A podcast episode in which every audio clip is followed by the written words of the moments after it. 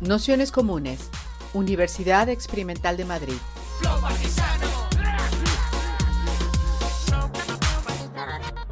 Toda la información en nuestro canal de Telegram Nociones Comunes o en nuestra web traficantes.net barra formación.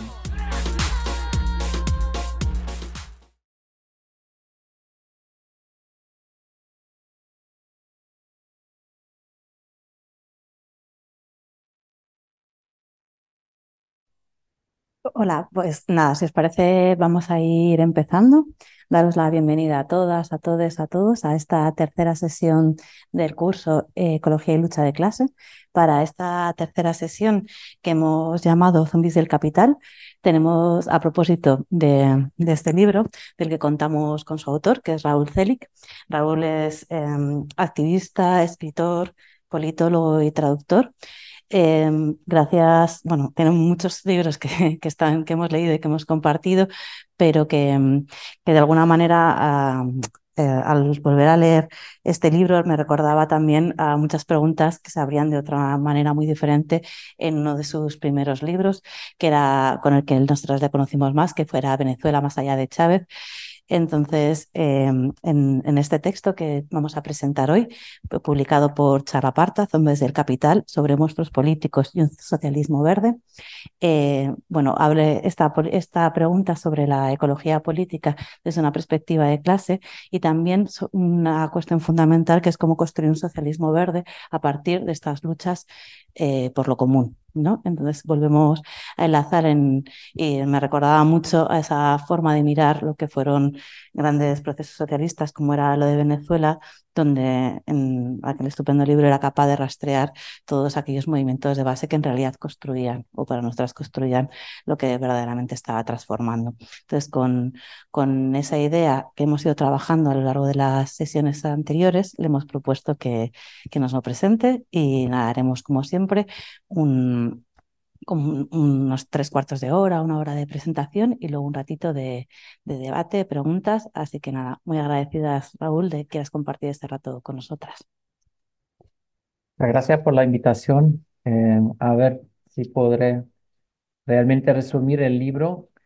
Bueno, pero eh, bueno, creo que voy a lanzarme una vez, no perder mucho más palabras.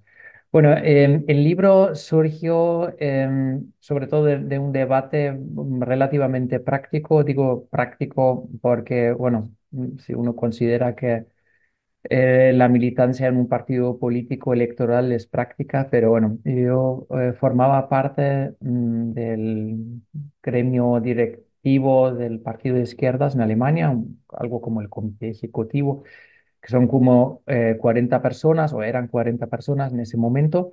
Entonces, el libro realmente está escrito como un ensayo con algunas cosas literarias y de cine, pero en realidad también es un libro que trata de intervenir en los debates de, mm, ah, bueno, de esta corriente de partido, pero también de movimientos sociales eh, que conozco en Alemania. Yo creo que uno de los principales temas que hemos eh, tenido unos problemas, unos problemas, puntos de roce hemos tenido en Alemania fue esta mm, contrastación eh, de un discurso mm, social y un discurso ecológico, ¿no? O sea, em, ha habido pues como un, un rechazo desde sectores eh, más proclives al sindicalismo que decían estamos a favor tiene una política ecológica, pero eh, pensamos que no debería eh, hacerle, hacerle, tanto daño a las clases populares, a los obreros.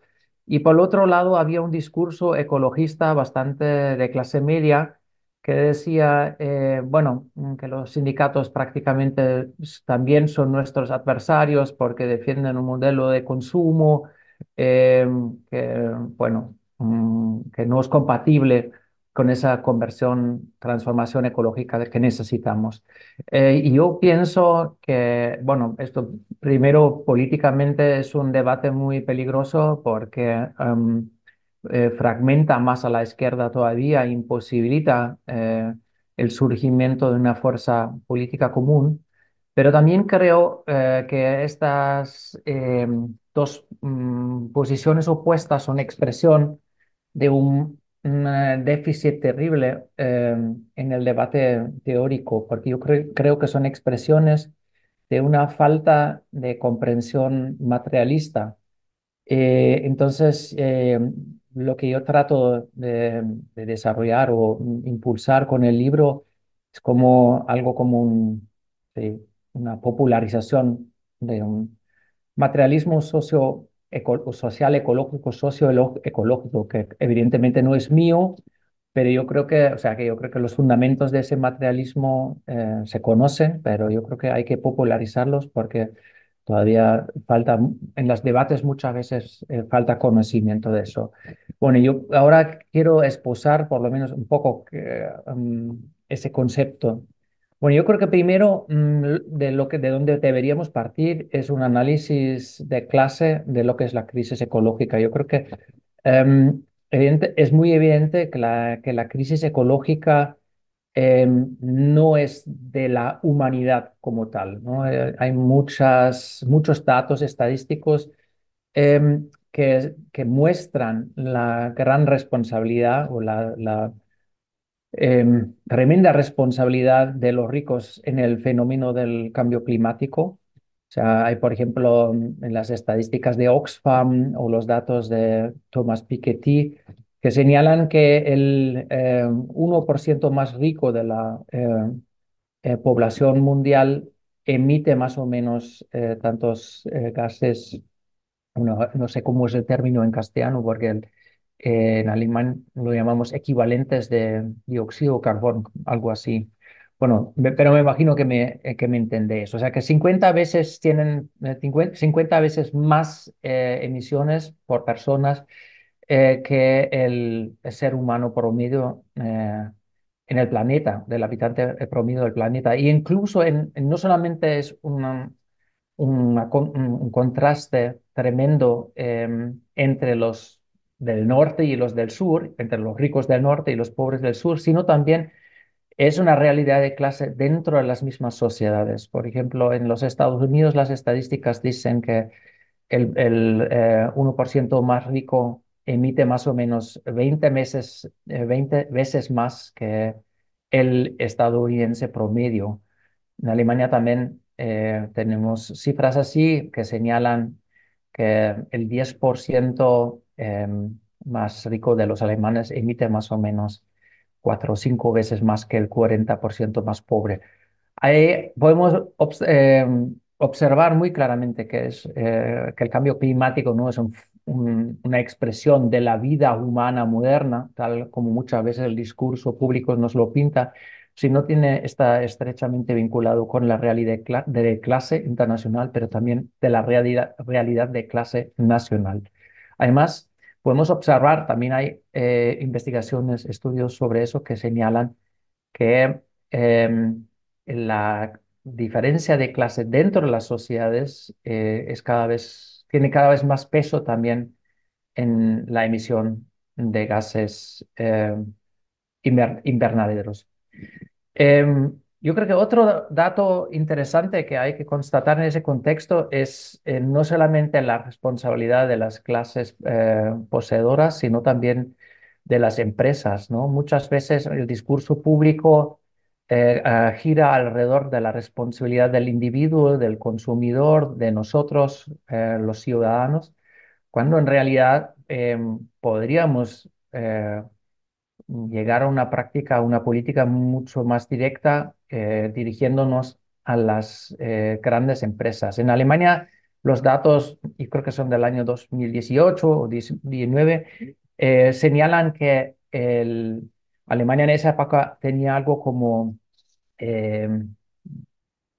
800, eh, ahora no sé la, eh, cómo es el, término exacto, el 800 mil millones de toneladas de carbono. Bueno, como no tengo los datos concretos, mejor no lo menciono, pero lo que la estadística sí la tengo aquí, el 30% de las emisiones de Alemania eh, provienen de tres empresas industriales. O sea, el 30% de las emisiones totales en ese, año, 2018, eran de tres eh, grandes empresas industriales, que eran eh, la empresa energética RWE, evidentemente por sus em, eh, termoeléctricas de carbón, eh, Heidelberg Cement, que producen el cemento, y Lufthansa como línea aérea. O sea, en vez de todo el discurso que convoca al ciudadano en su responsabilidad, si hiciéramos leyes para esas tres empresas, pues evidentemente podríamos em, tener mucho más eh, éxito con nuestras políticas ambientales.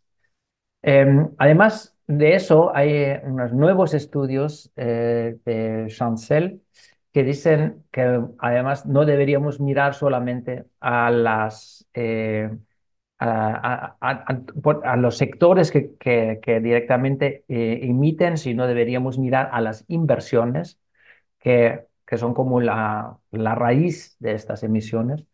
Y ahí también es muy claro que la responsabilidad de los ricos son todavía mucho más, es todavía mucho más grande por esas inversiones que se concentran en relativamente pocas manos. Em, bueno, eso por un lado, o sea que el, cambio climático es producido desde arriba, em, pues podríamos decir desde el 10% más rico al nivel global y dentro de nuestras sociedades seguramente podríamos definir eh, un 30 o 35% de la población como responsable, eh, que por su forma de consumir y por su forma de invertir, por su forma de impulsar el proceso de acumulación de capital tienen la responsabilidad de lo que está sucediendo. Y por otro lado tenemos los que van a sufrir las consecuencias del cambio climático y de otras crisis ecológicas, que son evidentemente los pobres. Mm, ¿Por qué? Bueno, por ejemplo, el cambio climático no significa que el mundo se vaya a desaparecer en un día, no es esa eh, apocalipsis que, que, conocemos de algunas películas distópicas, sino va a ser un poco más, va a ser un poco como las, los últimos años, ¿no? O sea, eh, una sucesión de crisis cada vez más acelerada. Entonces, por ejemplo, vamos a tener el, problema que mucha gente por eh, desastres naturales pierde su casa em, y no tendrá la posibilidad de comprarse nueva casa y tendrá que buscar un piso pequeño para arrendarlo. Y esto va a subir más todavía los alquileres. Vamos a tener problema, lo que en Alemania ya han, pronosticado, que vamos a tener seguros obligatorios para la vivienda, que evidentemente tendrán unos costes enormes que no pagarán las empresas responsables, sino que pagarán la gente común y corriente y evidentemente los más pobres de la sociedad tendrán mayores problemas de pagar esos seguros. Y también tenemos el fenómeno que vosotros en el Estado español lo conocéis mejor que nosotros, eh, la crisis eh, de algunos productos básicos de la alimentación. O sea, el fenómeno del aceite de oliva yo creo que es muy llamativo porque Em, esta subida de precio, evidentemente, tiene que ver con una crisis ecológica, con la sequía y con la falta, con, las, con las pobres cosechas. Bueno, entonces yo creo que es claro que tenemos que hablar de las, em, del, carácter de clases de, esa, de esta crisis y de estas crisis ecológicas, porque son varias. Bueno, em, yo creo que ya dije, yo creo que es necesario eh, de hablar o de llegar a una descripción más materialista de lo que está sucediendo. Y allí quisiera pues hacer como una pequeña excursión a, un término teórico, bueno, teórico, un término eh, de los escritos de Karl Marx y Federico Engels, que hablan, em, que yo creo que es muy eh, productivo para entender lo que está ocurriendo hoy día. Em, pues yo creo que em, desde hace por lo menos cuatro décadas se está hablando mm, de un descubrimiento del Marx verde, o sea, de que Marx tuvo preocupaciones, eh, e, algunas preocupaciones ecológicas en su obra. Bueno, evidentemente eso da un poco igual si Marx era ecológico o no lo era, porque es un poco como defender eh, al Cristo Rey. Em, pero yo creo que eh, aparte de esta, eh, este debate un poco extraño de los marxólogos, sí puede ser interesante para hoy porque estos, estas observaciones de Marx yo creo que son un buen punto de partida para llegar a una lectura más correcta y más adecuada eh, a lo que estamos viviendo hoy. Bueno, entonces el término, eh, los dos términos fundamentales allí eh, en ese contexto para llegar a un materialismo, yo diría, más verde, más ecológico, eh, dos términos fundamentales son, primero, la definición de lo que es el trabajo mm, en Marx y Engels. Para ellos, el trabajo es la transformación de naturaleza, o sea, cualquier proceso eh, productivo e industrial más todavía es una transformación de la naturaleza. Yo creo que en ese, eh, en, esta simple descripción ya hay un, un punto de partida muy interesante y un segundo término que juega un papel más importante cuando Marx ya llega mm, a una edad mayor es el término del metabolismo. Eh, posiblemente vosotros conoceréis ese debate, pero sin embargo me gustaría esposarlo un poco. Eh, eh, seguramente sabréis que en esa época no era, en, el siglo XIX, uno no podía ir a la biblioteca a sacar fotocopias. Entonces, eh, lo que se hacía en alemán lo llamamos Excerpt, no sé cómo sería el concepto en castellano, pero um, los apuntes, ¿no? Uno se va a la biblioteca a hacer apuntes eh, de las obras y, eh, y, um, a través de los cuadernos de estudio de Karl Marx uno puede reconstruir un poco mm, qué estaba investigando en esa época. Y en los últimos 15, 20 años de su vida se preocupó cada vez más por el, un problema em, pues, eh, de la agricultura mm, inglesa eh, y sobre todo en, algunas, en algunas investigaciones que había adelantado eh, Justus von Liebig sobre el problema de la, mm, del empobrecimiento, de la, de la creciente, de la falta de fertilidad de las tierras inglesas. Eh, Liebig observaba de que, con la, que la agricultura tenía cada- en Inglaterra tenía cada vez eh, cosechas más pobres eh, y que eso tenía que ver con que el circuito metabólico estaba interrumpido, ¿no? O sea que la explicación al final es muy sencilla. Em, pues las, si, si tú tienes eh, unos consumidores de los alimentos que viven en las ciudades, sus excrementos ya no terminan en la tierra, entonces donde normalmente tenemos el circuito del campo, ¿no? O sea, comida, digestión, excrementos sino lo que pasa es que los alimentos son producidos en un lugar, son transportados a otro lugar y allí en Londres pues se convierten en un enorme problema, ensucian las calles, luego tienen una canalización, pero con la canalización terminan en el río y en el mar y se pierde el fertilizante que es tan obligatorio, tan, tan necesario para la tierra. Em, otro término que ahora me falta en castellano, que es eh, metabolic rift, la ruptura en el metabolismo, yo creo que sería la traducción, ¿sí? O sea, la, eh, la interrupción del metabolismo. Ese metabolic, metabolic rift para Marx es como eh, una cosa muy interesante porque él empieza eh, a preocuparse por el tema de que el capital no solamente explota al trabajador, sino también explota a la naturaleza, a la tierra, y la agota, la agobia. Em, Ya, como dije, algunos expertos en Marx ya desde hace 40, 35 años investigan sobre ese tema, John Bellamy Foster, por ejemplo, o últimamente el japonés Kohei Saito, que ha hecho un doctorado en Berlín sobre justamente ese tema. Eh, en ese contexto habría que mencionar que los cuadernos de estudio eh, ahora apenas en los últimos años se están publicando, o sea, los cuadernos de estudio de Marx, entonces por eso es, es ahora solamente hay acceso a esta, eh, bueno, a estas sesiones de trabajo de él en la biblioteca. Pero como ya dije, a mí no me interesa el tema tanto porque, mm, porque creo que tenemos que reconstruir el verdadero Marx histórico, sino porque creo que ahí es... eh, un- una, un- un- un- una mira, ahí hay una mirada que, que nos puede eh, servir como pista para cómo orientar una política socioecológica o una política ecológica de clase hoy. ¿Qué es lo que, lo que constata Marx? Pues evidentemente él dice, no, esa, esa ruptura en el metabolismo tiene que ver con el desarrollo social, ¿no? O sea, con el desarrollo social que no es simplemente una urbanización, o sea, no solamente es el fenómeno que, que ahora cada vez más personas viven en las ciudades, sino esa eh, urbanización es consecuencia también de un proceso violento de eh, expulsión de los campesinos de su tierra, ¿no? O sea, el proceso de la eh,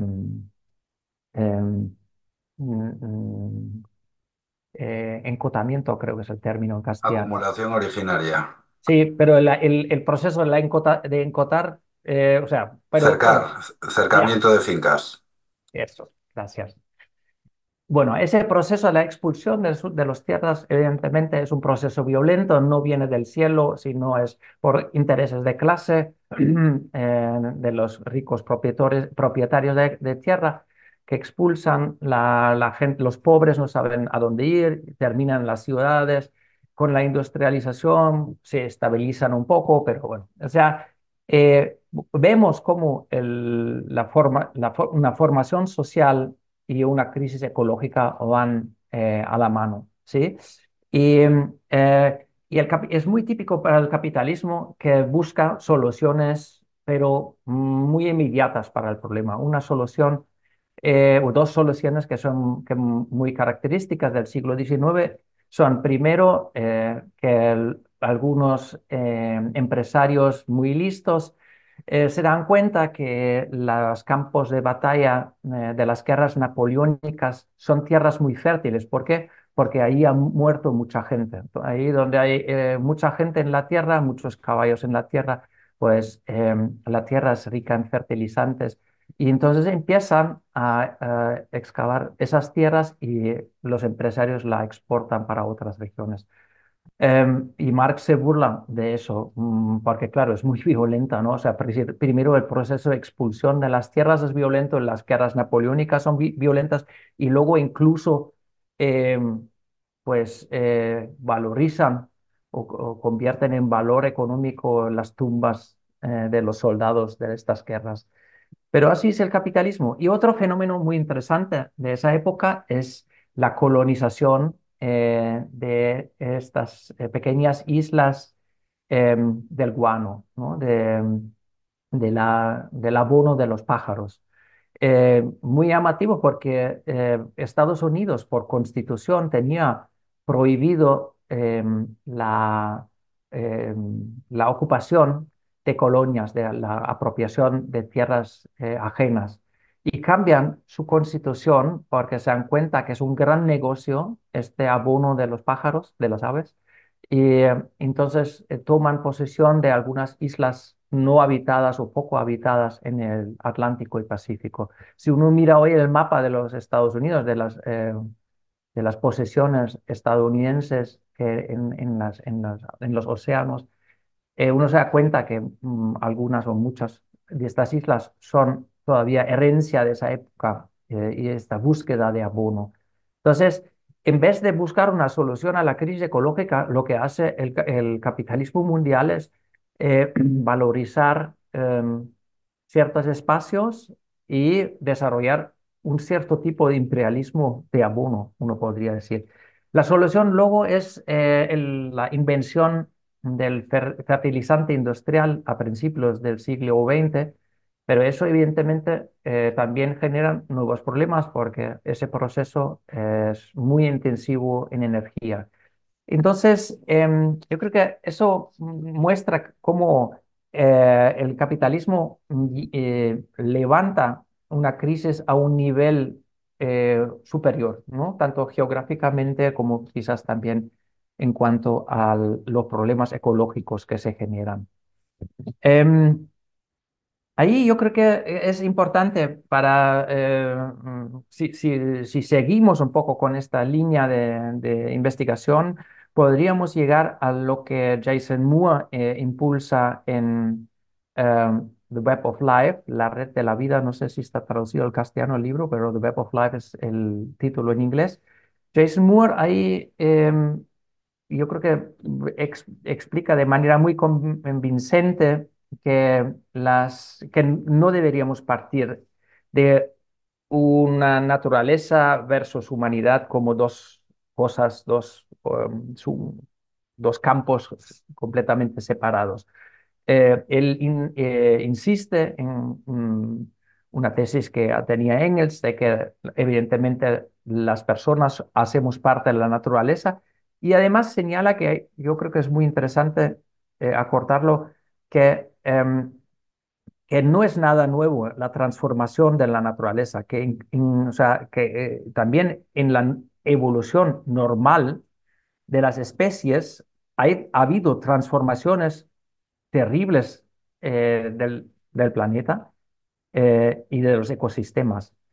Terribles porque costaron la vida de millones de, mm, seres vivos y, de, muchísimos, de muchísimas especies. ¿no? Por ejemplo, la gran oxidación, que es quizás el, caso más conocido, eh, la gran oxidación a comienzos del paleoproterozoico, hace 2.400 años, eh, 2.400 millones de años.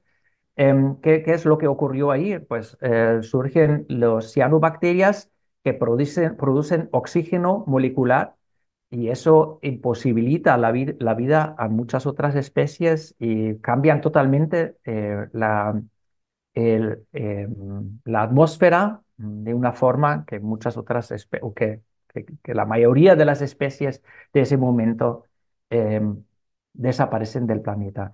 Em, evidentemente, en la, en la, historia de la evolución fueron procesos muchísimo más lentos, ¿no? O eh, esa gran oxidación fue un proceso de, seguramente decenas o cientos millones de años, pero lo que yo creo que em, lo que sí deberíamos defender, que, que, la, que la crisis ecológica no es esta apocalipsis, eh, como a veces algunos movimientos ambientales nos la pintan, sino es un proceso de transformación que no eh, termina con la naturaleza, sino lo que pone en peligro es eh, la, la, la, supervivencia, bueno, quizás no de la humanidad, pero de las sociedades relativamente complejas, ¿no? O sea que Quizás eh, lo que estamos observando hoy no es la guerra de la humanidad contra la naturaleza, sino una transformación profunda de la naturaleza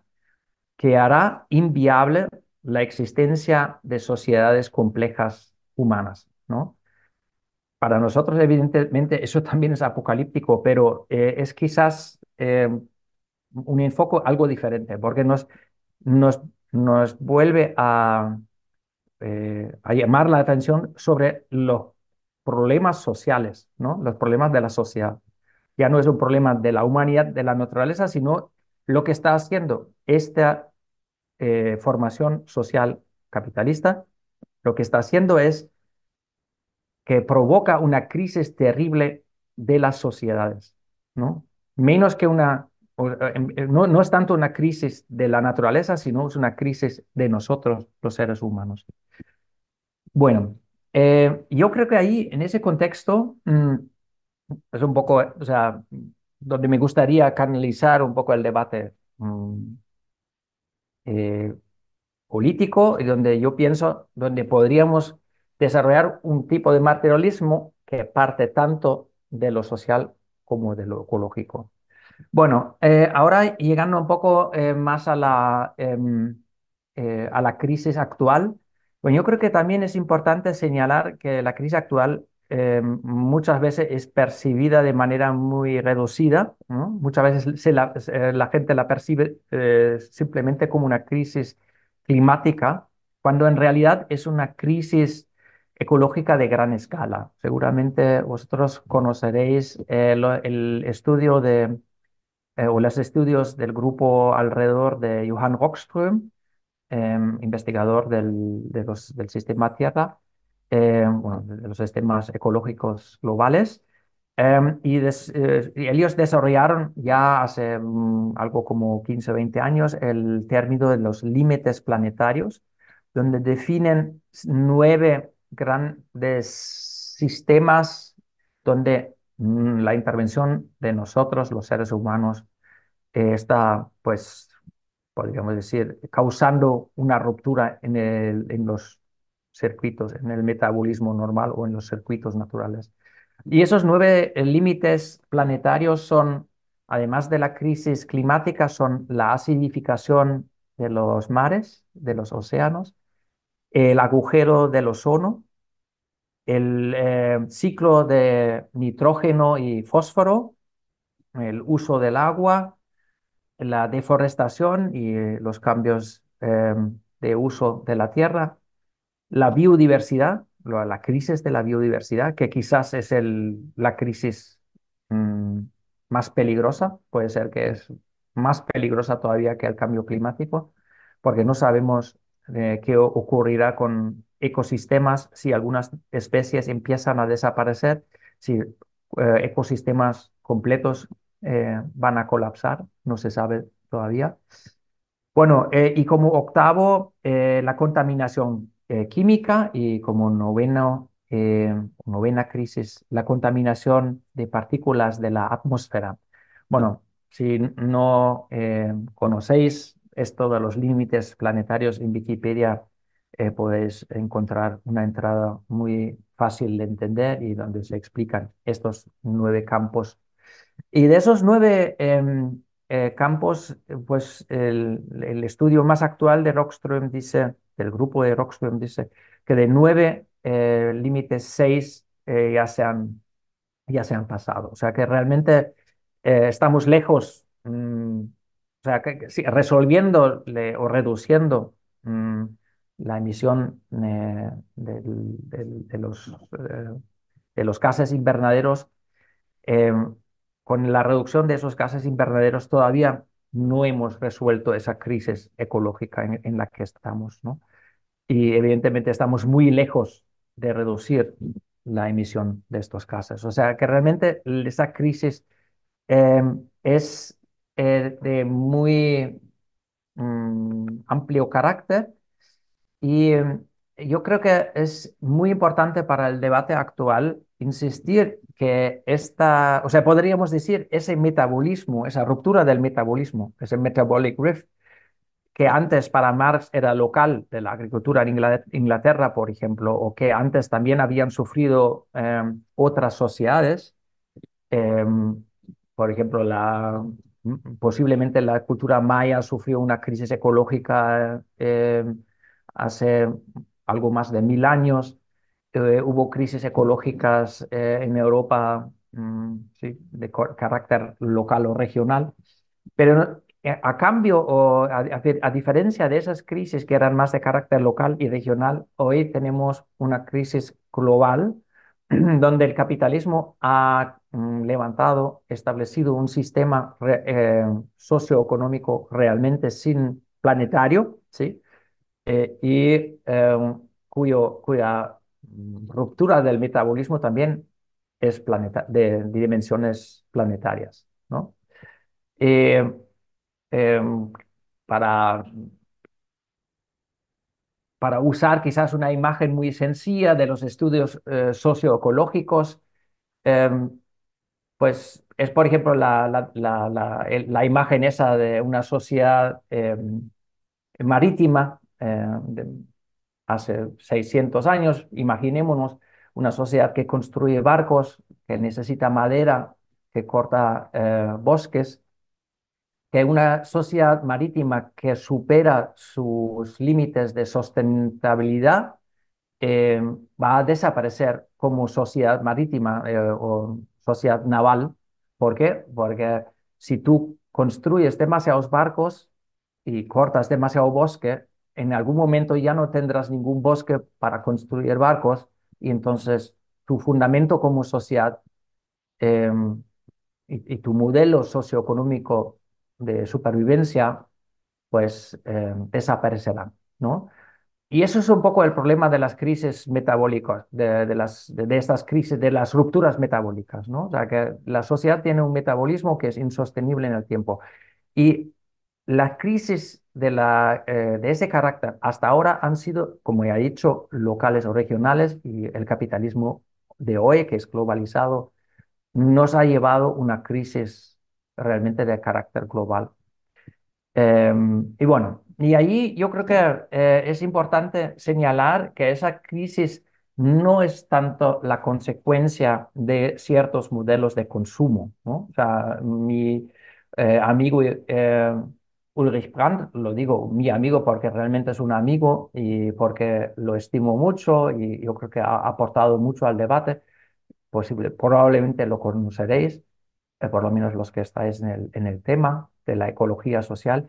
Él habla eh, sobre todo del modo imperial de vida y yo creo que eso eh, a mí me parece una equivocación de, usar ese término porque nos despista. Bueno, luego debatiendo con Uli, él también siempre dice, no, al final también es importante también hablar del modo de producción, pero yo creo, si, si cuando hablamos del capitalismo, siempre hablamos del modo de producción y de un modo de vida. Y el modo de vida en el capitalismo es refle refleja el modo de producción. Entonces, cualquier cambio eh, de este modelo de consumo, de este modelo de vida, eh, tiene como eh, prerequisito el cambio de las relaciones productivas y de las relaciones de clase que están por detrás de este modelo productivo. ¿Qué quiero decir con eso? Bueno, al final quiero, eh, me refiero a ese debate si eh, hoy día estamos viviendo en, el antropoceno o no. El antropoceno muchas veces lo pinta como la crisis de la humanidad o por lo menos la crisis de una cierta civilización humana. Y hay otros, eh, como por ejemplo el Altvater, con que estudié en Berlín, o, o Jason Moore, que ya mencioné, que insisten o que dicen deberíamos hablar del capital, capitaloceno, ¿no? ¿Por qué? Porque detrás de este proceso de generación de crisis ecológicas es el capital eh, que tiene una eh, necesidad de acumular más riquezas y la generación de cada vez más eh, valor eh, implica también más metabolismo con la naturaleza, ¿no? O sea, em, yo creo que todos sabemos que hoy día hay un, una narrativa que nos dice, no, también es viable o posible el capitalismo verde, donde todo es reciclado y donde la energía es renovable.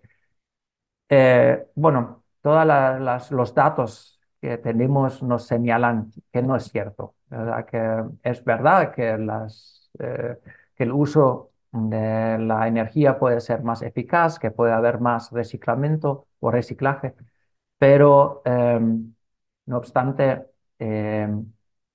la producción de más bienes y más servicios genera también o mm, implica más metabolismo con la naturaleza. La, eficacia puede crecer, pero normalmente lo que ocurre en el capitalismo, pues se inventan nuevas formas de consumir. ¿no? Un ejemplo muy sencillo, los aviones son cada vez más eficaces o los motores, ¿qué ocurre? Se construyen cada vez eh, coches cada vez más grandes o viajamos cada vez más en estos aviones, así que lo que ahorramos lo gastamos y gastamos mucho más eh, porque surgen nuevos modelos de consumo.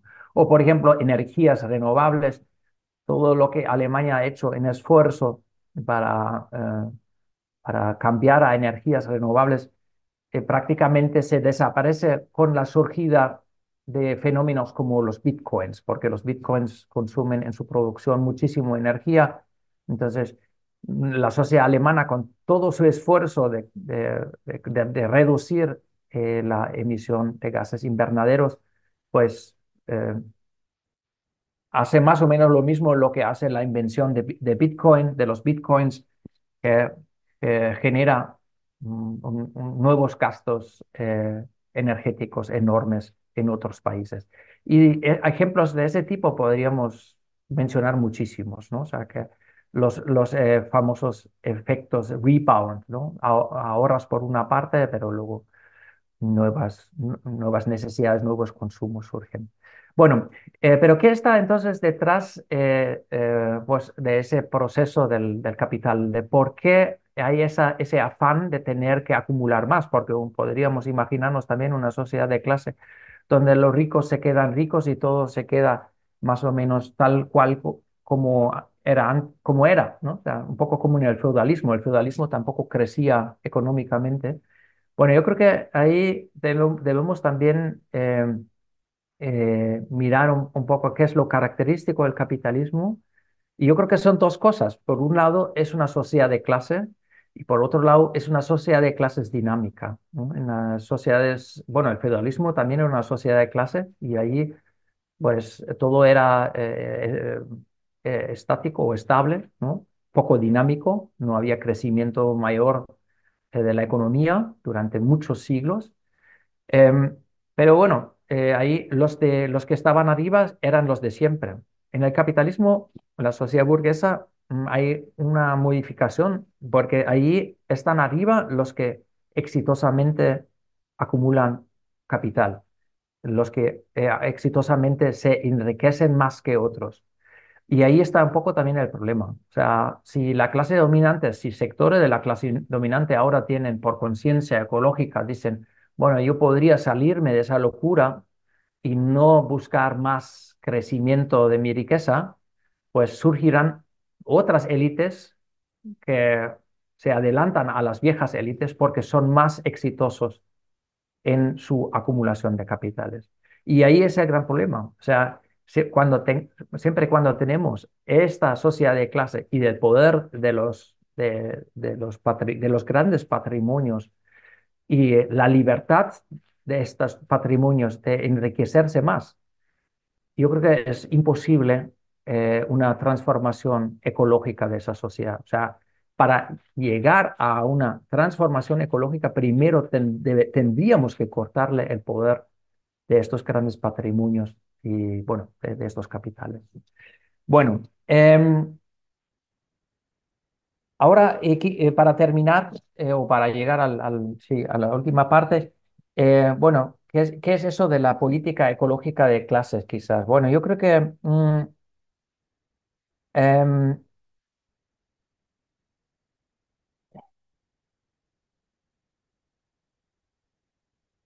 es una cosa que, muchas veces en los debates em, ambientales o ambientalistas, em, las, cosas se pintan como en los cómics o en las películas distópicas, ¿no? Eh, que hay una gran catástrofe y eh, un, el, colapso es como un, un, fenómeno puntual y luego todo, todo se cambia. Yo creo que eso es poco probable. Bueno, yo tampoco soy muy experto en, eh, no soy nada experto en eso, pero eh, yo creo que mucho más probable es lo que dije al principio, una sucesión de crisis.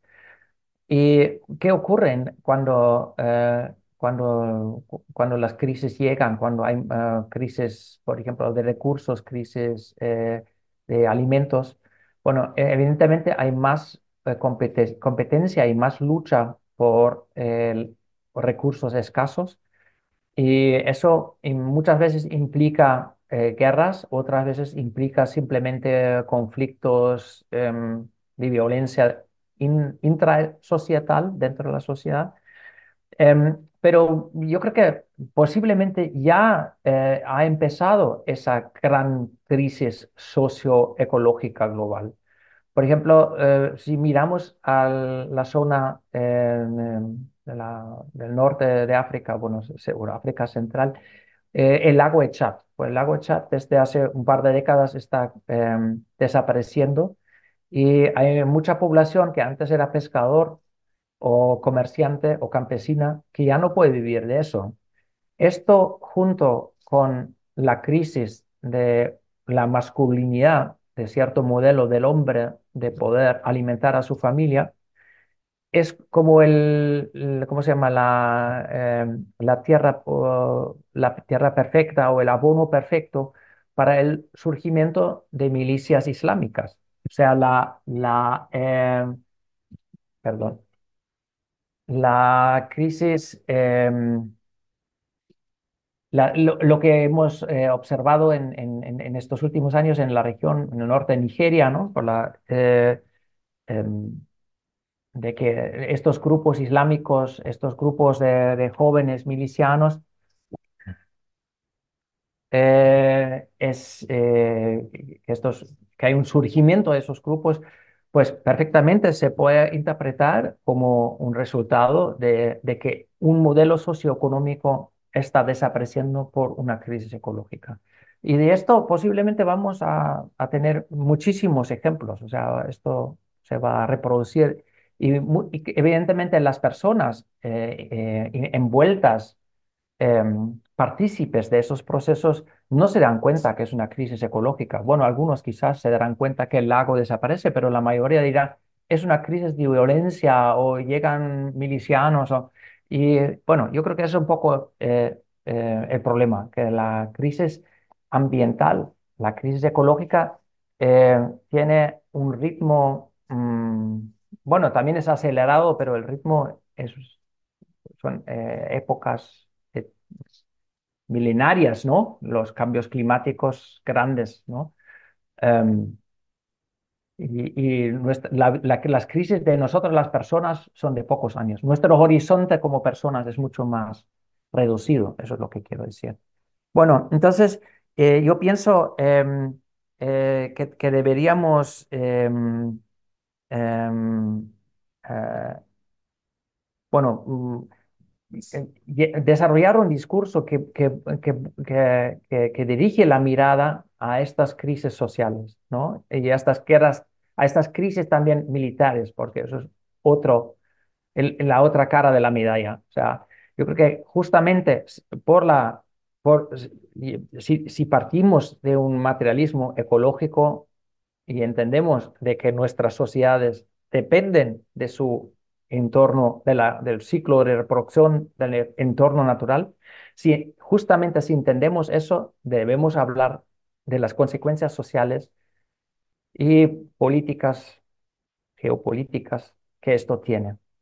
Eh, bueno, y ahí diría yo, bueno, eh, primero lo que deberíamos de desarrollar como una política ecológica de clases es lo que dije, popularizar un, materialismo socioecológico, o sea, un materialismo que, que, que, se, que, que recuerda que lo que acabo de decir, mm, que las sociedades están eh, arraigadas en un entorno natural y dependen de la reproducción natural. O sea que eso, eso de pensar de que el materialismo es el dinero y lo natural es lo natural, eso justamente es, creo que gran parte del problema de nuestro debate de hoy.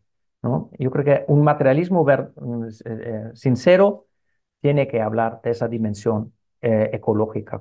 Mm, bueno, lo otro que, que pienso que deberíamos eh, poner como un, elemento fuerte es eh, cómo organizar la resiliencia social. ¿no? Yo creo que um, observamos en todo el mundo que la gente se derechiza, o sea, porque yo creo que es una reacción Mm, la negación de la crisis eh, ecológica muchas veces puede ser también una respuesta también a la crisis eh, eh, ecológica. ¿En qué sentido? Pues la gente cuando se da cuenta que se acerca una gran crisis de la humanidad, de nuestra forma de vida, y se da cuenta que no puede cambiarla porque no la entiende o porque nuestra intervención es muy pequeña o porque los procesos siguen iguales, entonces lo que voy a hacer, quizás psicológicamente, negarlo. Entonces yo creo que la derechización es una forma también de reaccionar frente a la crisis. Y eh, yo creo que la izquierda lo que podría levantar como también un muro antifascista es señalar la posibilidad de levantar sistemas de seguridad social para todos. O sea, cuando la crisis, si, la, si es verdad que la crisis ambiental lleva a una crisis social, entonces, ¿qué es lo que debe organizar nuestra sociedad? Pues que haya alimentos para todos, que haya vivienda para todos, que, que esta crisis de alguna manera es un asunto colectivo para todos. Entonces yo creo que justamente en ese momento es, es necesario hablar de sistemas colectivos eh, de seguro social, de fortalecer esos sistemas y de vincularlo con el, con, el discurso ecológico, justamente por, porque el, precio del aceite de oliva está subiendo tanto, necesitamos otra forma de garantizar la alimentación para todos. Bueno, y lo tercero que, que debería ser parte de esa política de clase ecológica, evidentemente, es una visión de solidaridad global, ¿no? Porque este fenómeno es, bueno, ya ha habido, el capitalismo desde sus inicios fue un sistema relativamente global, pero ahora quizás es, ha llegado a, sus, a un nivel de globalización mm, pues eh, única en la historia de la humanidad. Y es evidente que muchas de las personas que hoy salen de sus países salen justamente por esa crisis ecológica causada por los ricos de las, del norte o las clases poseedoras en todos los países. Entonces, yo creo que es muy importante ese, ese, ese, esa práctica, no solamente el discurso, esa práctica de la solidaridad global. Lo digo porque en Alemania hay un renacimiento de un discurso que es relativamente social o relativamente progre en lo social, pero muy reaccionario en cuanto a las políticas migratorias. Em, acabamos de tener un, nuevo partido que combina una política xenófoba contra la migración con una política de defensa del Estado social eh, de bienestar. Y eso evidentemente también es un gran peligro. O sea, necesitamos una defensa del Estado social de bienestar o de los sistemas colectivos eh, de bienestar social con la defensa de los derechos de los inmigrantes porque son, hacen parte de la clase global de los eh, sí, ex, eh, oprimidos o explotados. Bueno, eh, y, para dar un, último ejemplo de que esto es posible, también en la práctica, pues quiero mencionar de que en Alemania en los últimos tres, cuatro o cinco años han surgido alianzas muy interesantes, por ejemplo, cuando el Fridays for Future, Viernes eh, para el Futuro, cuando ellos tuvieron mm, como eh, algo, algo de choques con el sindicalismo, unos sectores, los sectores más socialistas de los jóvenes eh, ambientalistas, buscaron el acercamiento activo a los sindicatos, ¿no? porque tuvimos acciones contra la explotación de carbón, eh, donde el movimiento ambiental entró como en conflicto con, con, el movimiento sindical, porque las minas de carbón tienen muchísimos derechos eh, conquistados para los trabajadores. Y para evitar este tipo de conflictos, pues un sector los Fridays for Future empezó a construir alianzas con el sindicalismo y ahora, por ejemplo, tenemos y se acercaron sobre todo los trabajadores de los servicios públicos y del transporte público, porque dicen, para esa conversión de la industria que es necesaria, necesitamos puestos de trabajo bien pagados en el transporte público y en los servicios públicos.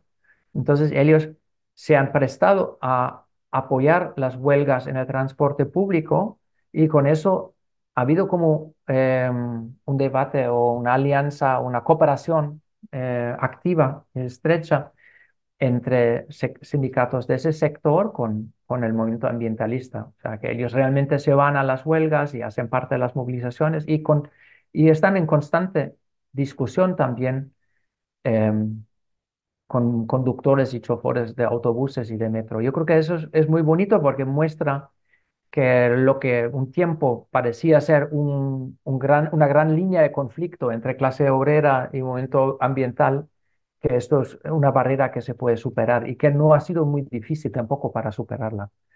Eh, bueno, en algunos otros sectores será más difícil, pero se, ha mostrado que es posible. Y otro ejemplo muy bonito en ese contexto es quizás eh, lo que han hecho eh, las asociaciones contra la pobreza, como la Caritas, que ellos tienen como una organización conjunta en Alemania, Paritätischer Wohlfahrtsverein, Wohlfahrtsverband, eh, y esta, eh, esa asociación, esa alianza de ONGs, se ha aliado eh, con movimientos ecológicos y de defensa de, la naturaleza, porque para impulsar conjuntamente un proyecto de transformación socioecológico. Entonces, yo creo que necesitamos una política ecológica de clase Mm, desde un punto de partida, yo diría marxista, aunque seguramente hay otros puntos de partida también, el feminismo también puede ser un punto de partida muy válido para, esa política. Pero además de eso, también necesitamos eh, traducir esta política en propuestas concretas que evidentemente serán mucho más modestas o reformistas, si queréis.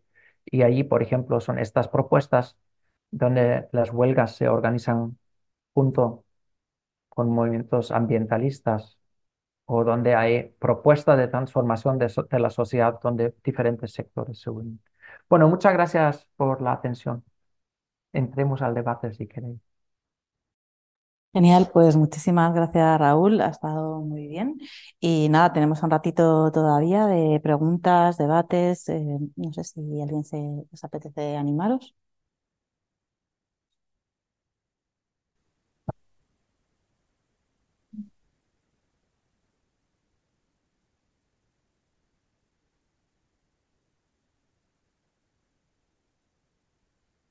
Sí. ¿El qué? Ah, Buenas, Raúl. ¿Se me escucha? sí, ¿Me escucha bien? sí, sí, sí, no te ven, pero te escuchan, sí. Eh, me gustaría eh, formular- formularte una pregunta.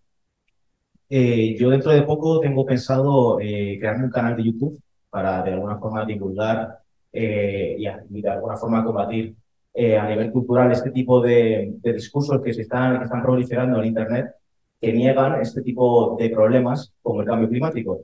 Y me gustaría saber que de- desde tu punto de vista, de qué forma se podría combatir esta, esta negación del cambio climático y del ecologismo, porque siento que se han vuelto como eh, concepciones, conceptos que, a- que en el día a día se han vuelto como algo negativo, ¿no? Han adquirido ciertas connotaciones negativas. Cada vez que se habla de ecologismo, cada vez que, se habla de imposiciones que emanan del Estado, eh, sobre, yo qué sé, sobre cualquier producto que, que genere eh, efecto, eh, gases de efecto invernadero, pues la gente lo, ve con, cierto desdén, ¿no? Entonces, esa es mi pregunta. Es, que- realmente no, he entendido muy bien la pregunta porque también la señal mía es, es un poco pobre. Sí, quizás, quizás eh, la puedes poner en el chat, quizás lo más sencillo. No sé. ¿Me escucha bien ahora? Ahora mejor. Mejor, Raúl. Mejor, sí.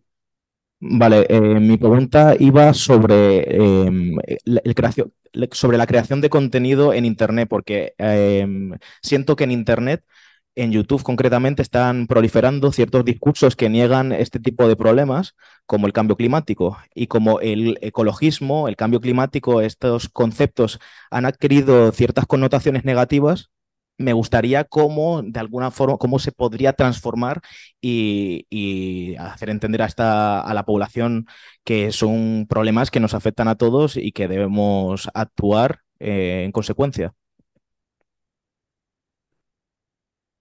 Eh, no sé si, si eh, juntamos algunas preguntas para Sí, que ¿no? no hable tanto. también me está Victoria.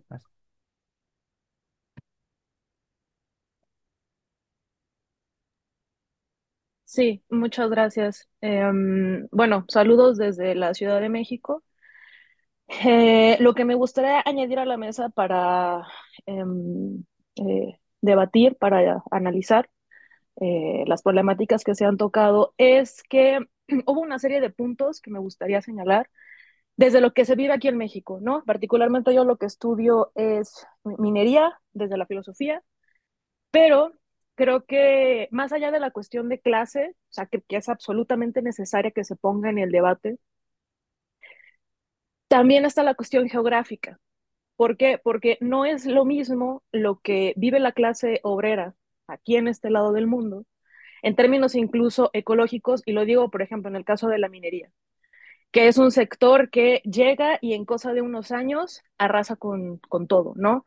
Eh, pienso, por ejemplo, en el caso del de Ejido del Bajío, en Sonora, donde una, eh, uno de los desarrollos mineros que tomó la zona y que además hay, ha habido unas, se, se han matado constantemente a los defensores del territorio, eh, incluso se les han arrestado, se les han desaparecido, eh, se les han puesto mensajes en el cuerpo porque hay un vínculo ahí muy grande con, con, con, con los cárteles, entre el Estado y los cárteles y el, el sector privado y demás.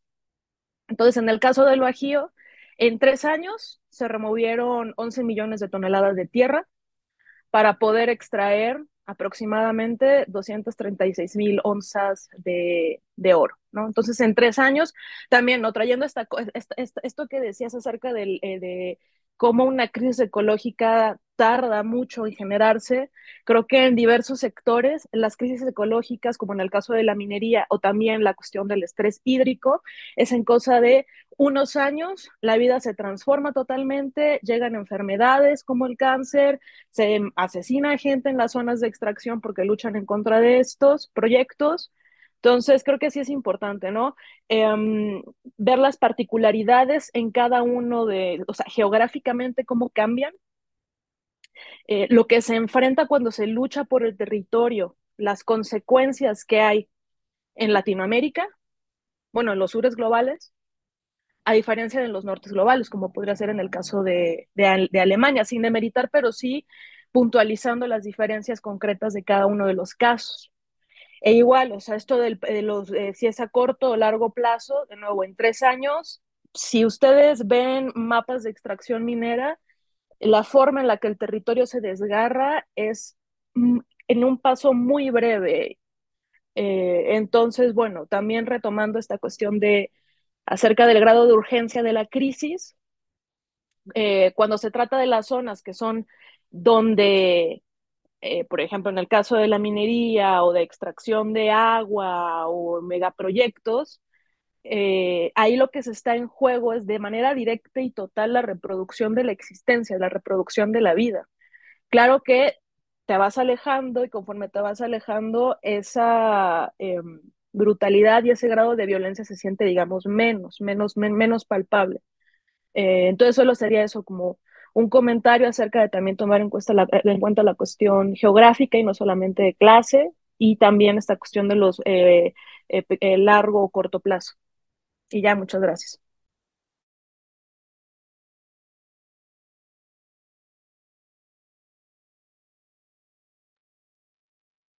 No sé si hasta aquí o y, abrimos otro turno después o sí, hacemos. Sí, sí, simplemente pues parece que, que ahora nadie quiere, ¿no? Bueno, eh, primero, ahora veo en el chat, gracias a Juan por colocar el nombre Ulrich. Muy bien, sí. Eso eh, es un poco una lástima que no he preparado un, algo eh, más escrito para, para que, porque seguramente también para vosotros será difícil seguir cuando yo hable, porque tampoco mi castellano siempre está libre de, errores. Bueno, eh, eh, lo que quería eh, responder primero la primera pregunta, ¿no? O sea, la creación de, de conteni contenidos alternativos.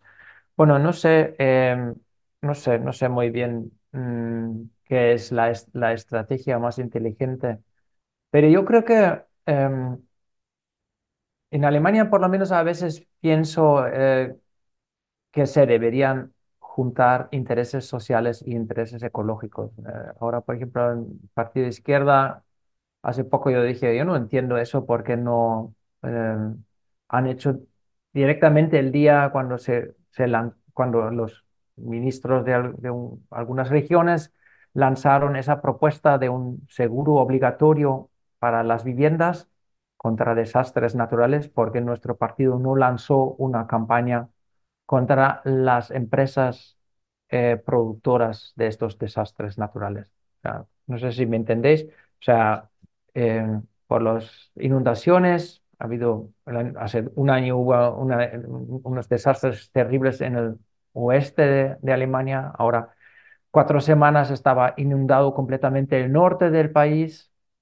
Y entonces alguna, los primer ministros de estas regiones, de estas comunidades autonómicas, dijeron que hacía falta un seguro obligatorio eh, de vivienda eh, para los propietarios de estas casas, porque el Estado ya no es capaz de, no tiene, no tiene, no puede pagar tantos daños como los va a haber.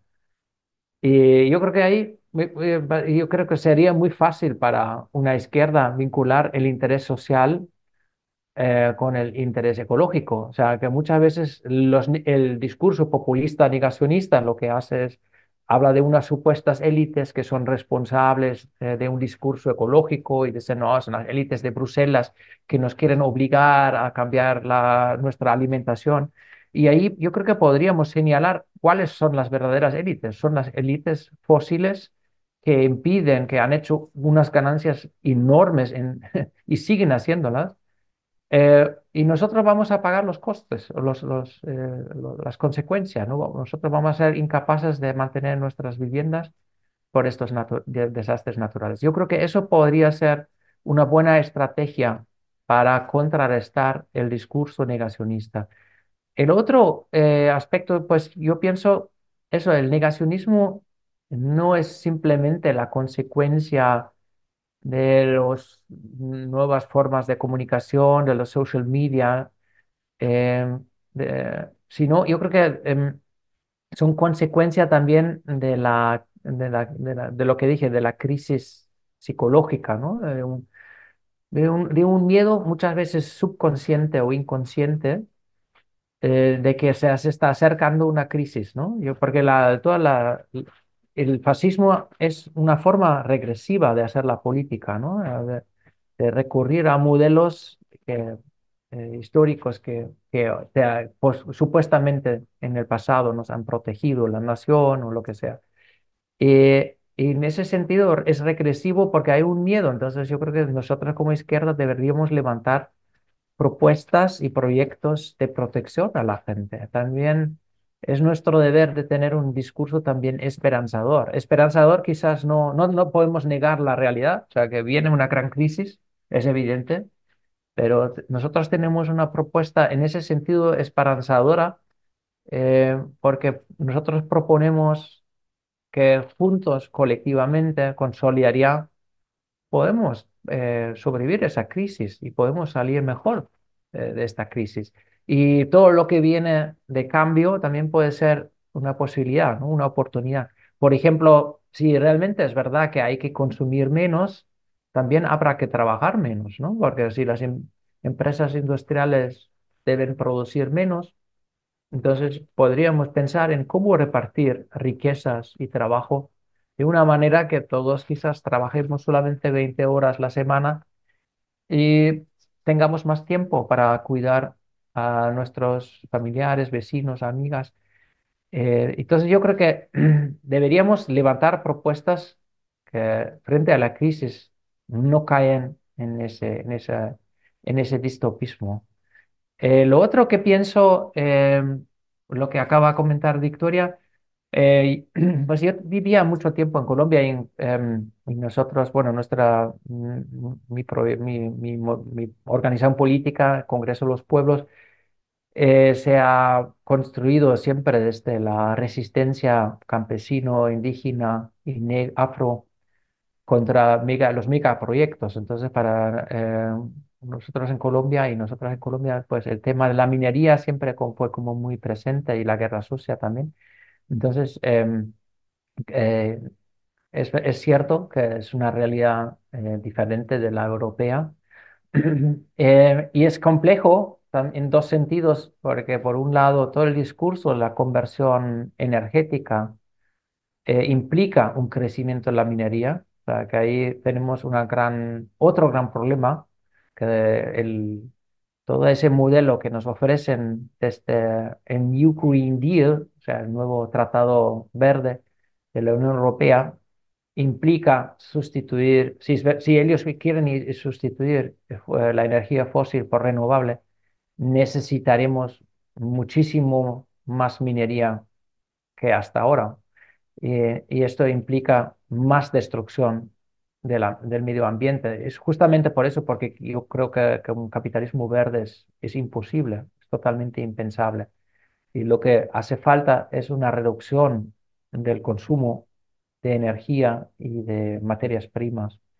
Em, pero yo creo que también, es, como dije, es un doble problema, porque yo pienso que es verdad que hay que defender los territorios y hay que ser crítico también con las supuestas energías renovables. Por ejemplo, en, Colombia, eh, todo lo que han construido de mega hidroeléctricas eh, lo venden como energía eh, verde y, son inversiones verdes y en realidad son grandes procesos de expulsión de la población. Pero yo creo que es un doble problema porque no solamente eh, tiene ese, ese, ese, mm, no solamente está impulsado desde el norte, sino también está impulsado por fuertes sectores de la misma sociedad latinoamericana. Y eso es un, creo que un poco el problema que hemos tenido, porque yo hacía parte con, cuando eh, eh, fui profesor de la Universidad Nacional en Colombia, formaba parte de, un equipo de investigación de la Fundación Rosa Luxemburg sobre extractivismo en América Latina. Yo creo que tuvimos, eh, los compañeros, la, las compañeras siempre tuvieron un discurso muy como si fuera las luchas latinoamericanas que se resisten al extractivismo. Y yo creo que el gran problema es que en gran parte, buena parte de las sociedades latinoamericanas y también de, los, de las clases populares indígenas, por ejemplo, eh, quieren ser parte de este eh, capitalismo global y en ese, ese sentido también eh, han hecho su alianza con el extractivismo. ¿no? En Venezuela, por ejemplo, la explotación del petróleo fue un consenso de, de, las grandes capas populares, nadie lo cuestionaba y, el, y la extracción, el extraccionismo ahora de la, minería en el sur de Venezuela está en contra de los indígenas, pero yo estoy seguro que la gran mayoría de los venezolanos está eh, a favor de esa explotación.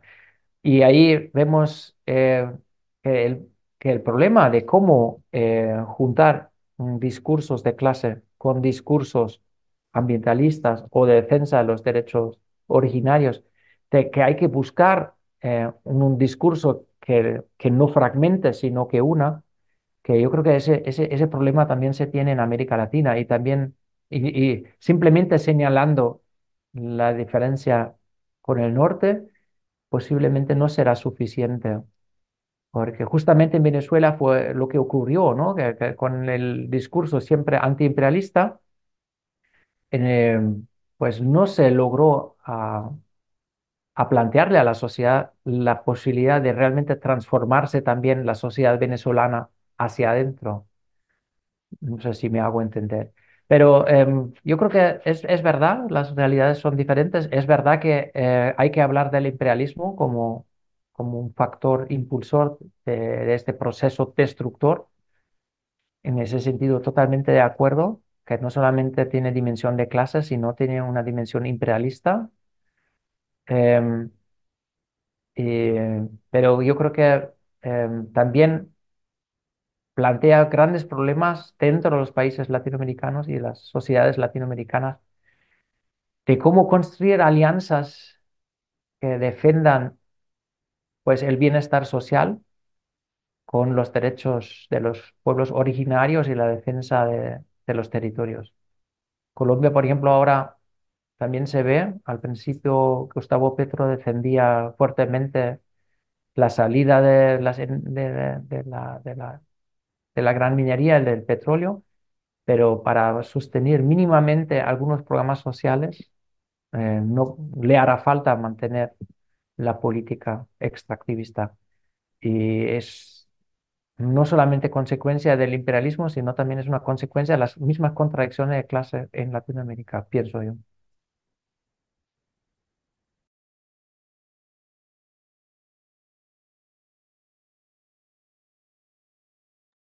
Pues no sé si hay más preguntas, yo si no tendría... Una, una muy rápida. Me, me gustaría, bueno, quería puntualizar a la compañera de México que aquí yo he estado en Extremadura este fin de semana y allí hay también problemas, problemas con el, con una mina de litio, que además, como recordó el otro día Lier, en, Mex en Portugal tuvo eh, un tema por una mina de litio, es lo que ha llevado a, a dimitir al primer ministro Costa. Eh, quiero decir que aquí también tenemos conflictos, conflictos eh, de injusticia ambiental. Y, me gustaría, eh, pues eso, de comentar que no es una cosa solamente que esté ocurriendo en, los países del sur. Aquí, curiosamente, bueno, Extremadura es el sur de, es el sur de España, es la, la comunidad menos, menos desarrollada y con los salarios más bajos, casualmente. Y, Y bueno, nosotros también somos un poco colonia porque además ahora están saliendo muchas plantas fotovoltaicas eh, por la nueva política verde, que es lo que está originando esta, estos, estos conflictos por el litio. Y nosotros somos ahora, yo tengo compañeros de trabajo que lo que eh, nos ven es como una colonia energética de Alemania. Además, tengo compañeros de trabajo que dicen exactamente así. Y, y eso por una parte, pero me gustaría preguntarte eh, por qué Ulrich Brandt no te gusta el concepto de los del modo de vida imperial. Victoria, me, creo, me imagino que quieres darle la réplica.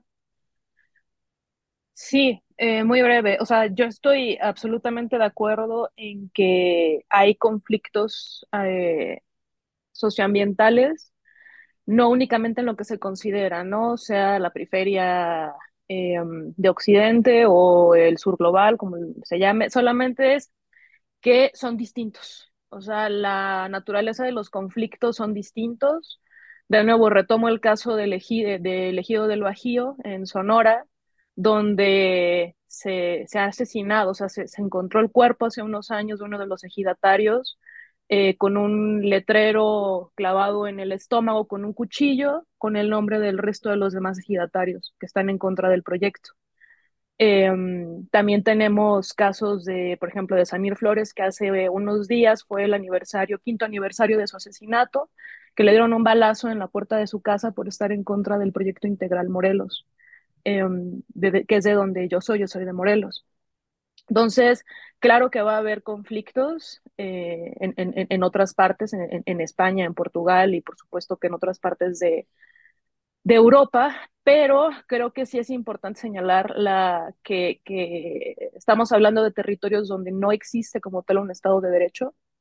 Entonces, incluso en el caso del ejido del Bajío, eh, lo que pasó hace unos años es que el tío de la gobernadora eh, se quiso hacer de las tierras, entonces mandó a eh, un convoy de 26 eh, patrullas con policías a arrestar a cinco de los ejidatarios, se los llevaron sin orden, sin nada, y se les encarceló, se les encarceló injustamente.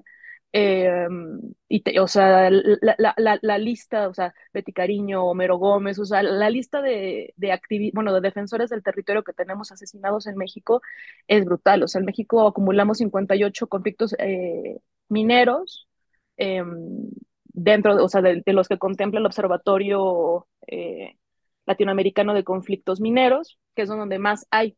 O sea, pero creo que es importante porque aquí eh, hay zonas que están tomadas por los cárteles, eh, cómo se les mata, el, proceso en el cual el cuerpo es tratado, la impunidad, la total impunidad. O sea, en este caso, en Europa es frecuente, ¿no? Que, que a, los ministros o a los políticos involucrados en algo se les eh, dimitan del cargo. Aquí no, aquí se les dan senadurías, gubernaturas, o sea, siguen, siguen gobernando. Hay, hay un total régimen de impunidad y creo que eh, eso no niega el resto de los conflictos ambientales en Europa. Más bien, el, el, la, eh, la especificidad de lo que ocurre geográficamente es distinta. Eso era como lo único que me parecía importante señalar. Pero bueno, muchas gracias.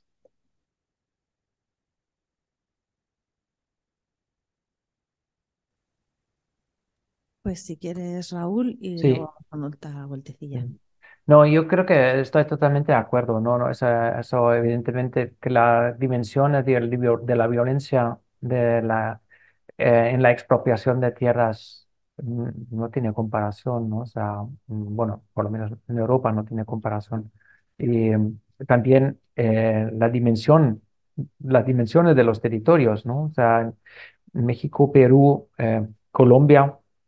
Em, bueno, por lo menos hasta en los cambios de gobierno, un 30% del territorio nacional estaba entregado en concesión a, empresas de gran minería. O sea, que no significa que en, en el 30% del territorio realmente están eh, impulsando proyectos mineros, pero tienen, tendrían derecho. O sea, imagínense la, la cifra, 30-40% de un país que eh, teóricamente puede ser explotado eh, en, para las minorías. Es increíble. Y, y, también es verdad que la minoría ha cambiado muchísimo su forma. En Colombia, pues lo, lo, también lo, lo, lo, he tenido que, observar, que constatar, ¿no? Cuando antes uno buscaba el, un oro en, en, un espacio concreto, hoy día realmente abren eh, áreas enormes eh, y, y, y, buscan, pues, eh, disuelven químicamente la tierra para, para extraer el oro, porque el oro tiene tan baja concentración que realmente es, es, un proceso químico. O sea, hay que imaginarse eso, ¿no? O sea, no, estoy muy de acuerdo que, que, que, debemos hablar de ese fenómeno y que evidentemente es un fenómeno imperialista que además va muy a la mano con, con, con esa herencia colonial, ¿no? De la expropiación violenta. Y eso eh, creo que en Europa sí es algo diferente. Es verdad que también aquí hay periferias, ¿no? Y que el territorio también es, valorizado, expropiado, pero em, bueno, hay algunas garantías de derechos mínimos y bueno, entonces es, es, verdad que, que, tenemos, que debemos ver también las diferencias, pero también posiblemente debemos hablar de las cosas en común, porque también las hay. Em, lo, que em, preguntaste, Juan, por, Ulrich Brandt o, porque lo criticaba, bueno, no, no, no, o sea, yo pienso, como he dicho, eh, eh, me identifico con, con Uli Brandt también hacía parte de ese eh, mm, grupo de investigación sobre extractivismo en América Latina, también hacía parte de un grupo que teníamos en la Fundación Rosa Luxemburg sobre ecosocialismo. Entonces, eh, y, realmente eh, valoro mucho lo que hace, em, pero pienso que el término que él ha propuesto, em, que es ese término del, del, modo imperial de vida, eh, ¿cómo es eso? Em, ¿cómo decir? Dirige la mirada, o sí, dirige la mirada a, a, a, las formas de, de, de vivir y consumir, y no a las relaciones eh, de clase o al modo de producción.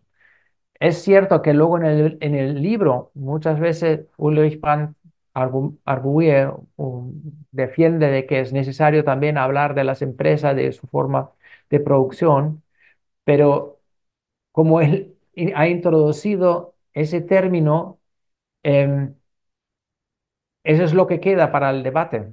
Y yo creo que es, es realmente el, punto donde la crítica eh, liberal o de clase media se diferencia de, la clase, de una crítica más marxista y materialista. Yo diría la, la crítica de la sociedad liberal es más hacia las formas individuales de cómo vivimos, vivimos o también las formas colectivas como vivimos, pero plantea más la posibilidad de que a través del cambio de nuestras subjetividades podemos transformar la sociedad. Y yo también entiendo que las subjetividades son muy importantes, pero yo pienso que las subjetividades de nosotros reflejan los procesos productivos y las relaciones de, propiedad y de clase. Y entonces yo pienso que hay que partir, eso es para mí, por lo menos sería mi, mi, concepto materialista, de que hay que partir de, eh, de, de, estas, de estas relaciones de, de, propiedad, de poder y de clase. Y que las formas de individuales, las subjetividades, son como el reflejo, ¿no? O sea, que, que nosotros nos gusta cierto modelo de transporte, que pensamos que cierto modelo de consumo es atractivo, que este modelo se copia en el eh, sur global eh, y es exportado desde el norte global. Todo eso yo pienso es como un reflejo sociocultural de los fenómenos productivos y las relaciones de propiedad. En ese sentido, quizás sería mi crítica. Pero eh, yo pienso que sobre todo es importante para el debate político y allí creo que Ulrich y yo estaríamos de acuerdo que es necesario no tanto hablar de nuestra Mm, de nuestras posibilidades de consumir, de vivir, de cambiar desde nuestras vidas, sino de la necesidad de organizar poder sociopolítico organizado eh, para contrarrestar el, poder del capital, ¿no? O sea, para ponerle límites al poder de capital. Y, bueno, eso más o menos quizás sería la, la diferenciación. No sé si, si me explico bien. Ya estoy un poco cansado también, perdón. Gracias, gracias. Se entendió, se entendió. Pues si queréis hacemos una última vuelta ya antes de cerrar. Dani. Sí, hola. Buenas, ¿se me escucha? Bien. Con los cascos no me gusta hablar. Eh, bueno, yo quería volver un poco al tema del extractivismo y así, eh, sobre todo porque me ha parecido interesante. Eh, bueno, el tema que yo creo que tenemos que buscar más las similitudes que lo que nos diferencia a unos extractivismos con otros. yo el año pasado hice un estudio sobre el tema de las, de las macroplantas fotovoltaicas aquí en España y eh, y un poco también la visión diferencial que había sobre este fenómeno entre un ecologismo más, más urbano de las, de las ONGs ecologistas con los movimientos en defensa del territorio. Eh, bueno, luego el marco teórico pues, estudiaba el extractivismo en América Latina, el neoextractivismo y su adaptación a este proceso. Y al principio sí que me sentía un poco, un poco mal conmigo mismo de intentar extrapolar un, pues un marco teórico que sufre tanta violencia en América Latina al contexto europeo donde no existe por ahora una violencia tan, tan brutal. ¿no? Pero eh, yo creo que si analizamos el, proceso desde, desde, la inversión, desde los flujos de capital, eh, no hay diferencia entre una inversión extractiva en América Latina en minerales y un acaparamiento de tierras aquí para extracción de, del recurso sol. ¿no? Creo que, visto desde ese punto de vista de los flujos globales de capital y, y, esa, y las dinámicas que, con la teoría de, la dependencia y tal, eh, pues creo que puede servir para crear un movimiento más, más amplio de, de movimientos en defensa del territorio global y no tan eh, atomizados como estamos. Y esto lo, decía también porque al principio habías comentado, eh, eh, esto, has dicho un autor que no me he quedado con el nombre, pero bueno, que era, que era importante ver las cosas desde, desde la inversión. Entonces, se podías desarrollar un poco más esto. Gracias. Vale, yo tenía también dos preguntas que no sé si las introduzco ahora. ¿Prefiere Raúl contestar? Vale, pues... Habla, tú. Vale, vale, pues las hago yo y así ya cerraríamos para que ya estás agotado. Quería mm, retomar dos temas que, me apetecería que desarrollaras un poquito más también de, según las fuerzas. Una tiene que ver con, con la idea esta de propiedad común como factor necesario para, digamos, salir de la crisis, ¿no? Entonces, por profundizar más en esta idea, en esta idea de autonomía, de contrapoder y, bueno, no sé también, o sea, por Em, porque además en el texto se trata de varias maneras, también de consejos obreros, bueno, o sea, de consejismo, perdón, de economía social. Entonces, bueno, por si puedes un poco ampliar a qué, de qué marco estamos hablando.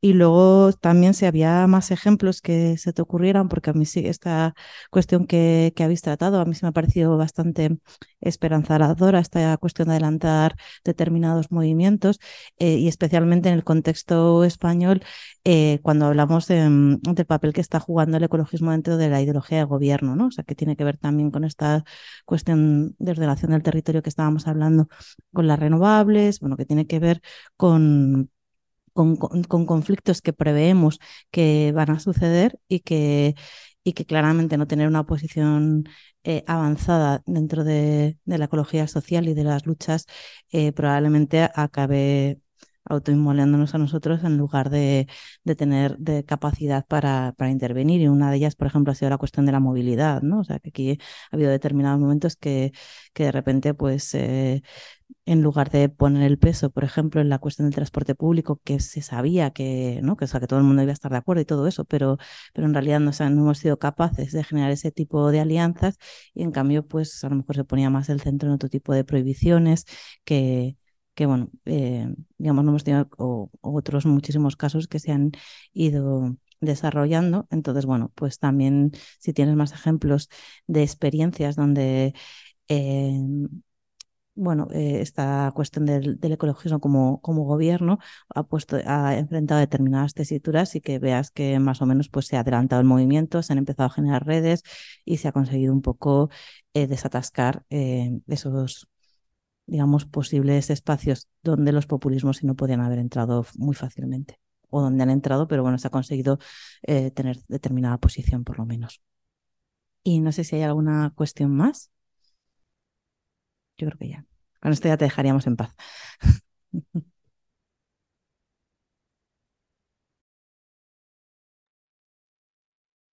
eh, bueno, la, bueno, Luca, Lucas Chancel, Lucas Chancel, creo que porque es francés, si no estoy mal, lo, lo he colocado ahí con su página en el chat.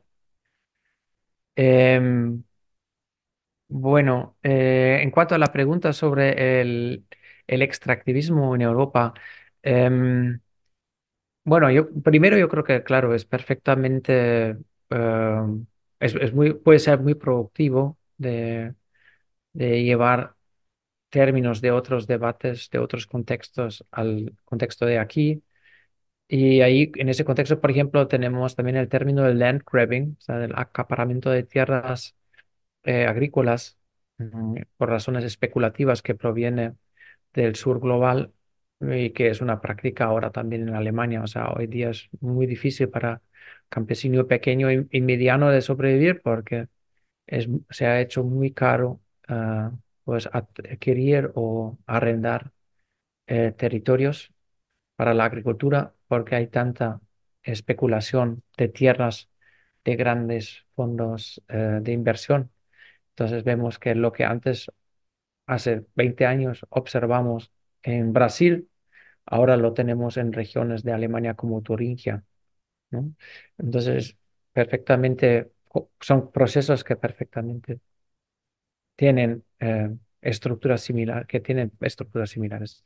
Pero eh, en cuanto a, la, las resistencias, pues yo también pienso que es muy importante de pensar un poco cada contexto concreto, porque yo creo que también puede, el ecologismo puede caer en, en una, en una política de resistencia por, por, resistencia, ¿no? Por ejemplo, eh, sabéis que el libro se ha publicado en, en, Chalaparta, en el País Vasco. En el País Vasco ahora hay un debate muy fuerte porque eh, algunos eh, grupos, algunos colectivos ecologistas, em, pues defienden un, algo por, por, por su tradición, la resistencia a cualquier proyecto poco más grande de inversión.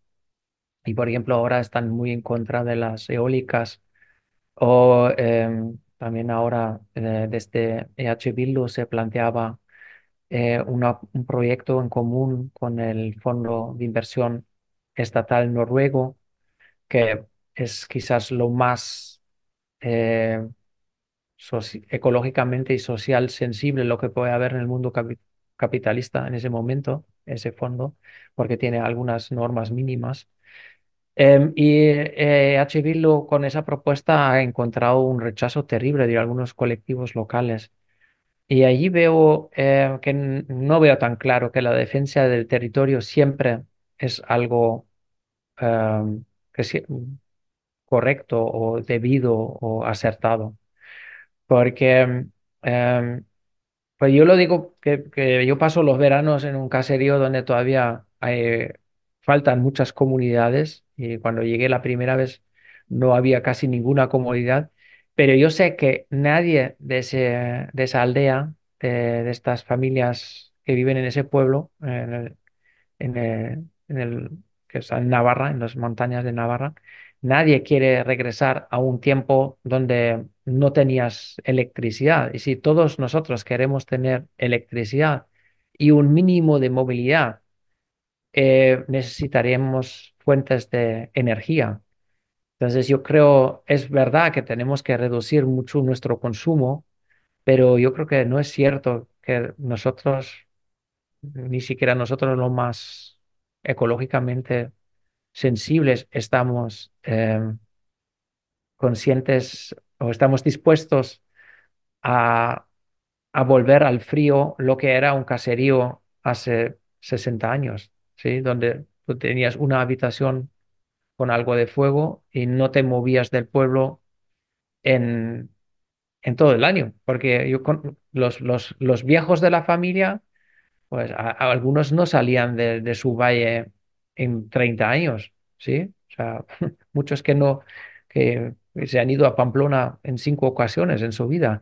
Y pues, ¿qué, qué es lo que quiero decir con eso? Pues ah, muchas veces los colectivos que resisten a esos proyectos de eólicas son la misma gente que no tiene ningún problema para ir a una, a una fiesta en coche, 100 kilómetros, ida y vuelta. Eh, entonces yo creo que es un discurso, mm, ¿cómo decir? Es súper radical, pero que no, que no, que no, que, que- que no es, no es compatible con, con la práctica real. Bueno, ya he dicho que, las, que los comportamientos individuales no, no cambian en nuestra sociedad, eh, entonces tampoco quiero echarles la culpa como individuos, pero lo que quiero decir es, si nosotros queremos planteamos la necesidad de transformar las fuentes energéticas y si sabemos que hacen falta soluciones solidarias, entonces también es claro que las fuentes renovables necesitarían territorio, porque tanto lo solar como lo- las, las eólicas necesitan más, más, más territorio que una central nuclear. Y en Alemania tenemos, por ejemplo, mucho el problema que ahora la ultraderecha es muy en contra de cualquier fuente de energía renovable y su defensa del territorio es eso. Ellos quieren que volvamos a las energías nucleares. Para mí es un discurso, en ese caso, como tal, como ellos lo plan- plantean, para mí es un- ahí es un, se convierte en un discurso regresivo. Y yo creo que hace falta pues ponerse de acuerdo. No sé eh, si Almudena se refió- refirió a eso, pero en Alemania tenemos un poco el debate eh, desde l- pues algunos teóricos socialistas y también algunos sectores del sindicalismo que plantean la necesidad de la de las de los consejos de transformación. Ah, o sea, em, ¿qué, qué- qué quiere decir eso? Pues hay, ha habido un debate sindical eh, en Alemania ya en los años 20 que hablaba de la necesidad de la democracia económica. Con eso querían pues, señalar que en el capitalismo la democracia es muy limitada, no se extiende al campo de la vida económica, al- a la vida del trabajo, y entonces eh, hace falta una democratización de la vida económica. Entonces, sectores del sindicalismo lo tienen como su bandera, que prácticamente también es una bandera de socializar eh, pues ciertas industrias y recuperar un control político sobre lo que ocurre económicamente. Y yo creo que eso eh, tiene gran actualidad porque lo que va a hacer falta es una em, transformación planificada o acordada entre la sociedad. Si, por ejemplo, decidimos que las minas de carbón desaparecen, ¿qué pasa con los trabajadores? Nos, tenemos que poner con los trabajadores. Ellos tienen que ser sujetos de esa transformación, no pueden ser objetos. O sea, hacen falta consejos de transformación donde ellos y ellas planteen qué tipo de trabajo quieren tener si sus empleos tradicionales desaparecen. Y eso es cierto también para la industria automotriz. No sé si sabéis que hay una fábrica tomada en, cerca de Bolonia o Firenze, en Italia, eh, donde se han planteado la conversión a producir eh, bicicletas. Em, bueno, yo creo que ese tipo de, de conversión industrial hará falta y eso tiene que ser un acuerdo del solidario de la sociedad.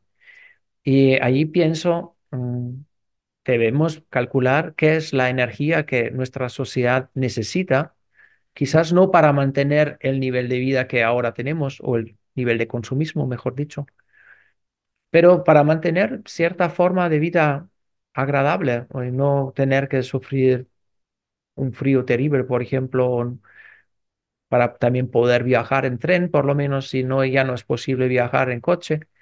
Y esas conversiones necesitan evidentemente también fuentes eh, de energía renovable y allí eh, la, la, el territorio, el sujeto del territorio no es el único que cuenta para mí. O sea, yo creo que si una sociedad se pone de acuerdo y eh, una persona, un pastor en un pueblo está en contra, yo no tengo, muy, no tengo tan claro que el pastor tiene el derecho de impedir el proyecto. Pues em, por lo menos es, mucho más complejo que eso. Yo creo que un romanticismo de lo originario tampoco lo veo como la salida. Eh, yo creo que en una deliberación colectiva de toda la sociedad es posible encontrar soluciones que son aceptables para todos y todas.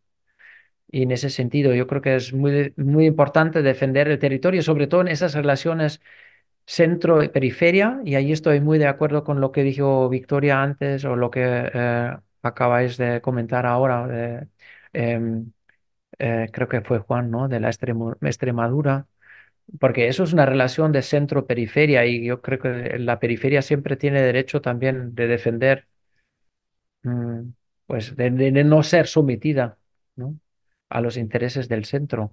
Pero también es verdad que por ejemplo, en el caso más concreto del, del País Vasco que, que, conozco, ahí pienso que la defensa del territorio no es lo único que para mí cuenta, sino también es muy importante llegar a una, una solución sostenible para, para la sociedad de, la, de toda la región y no solamente las personas que viven en un pueblo concreto.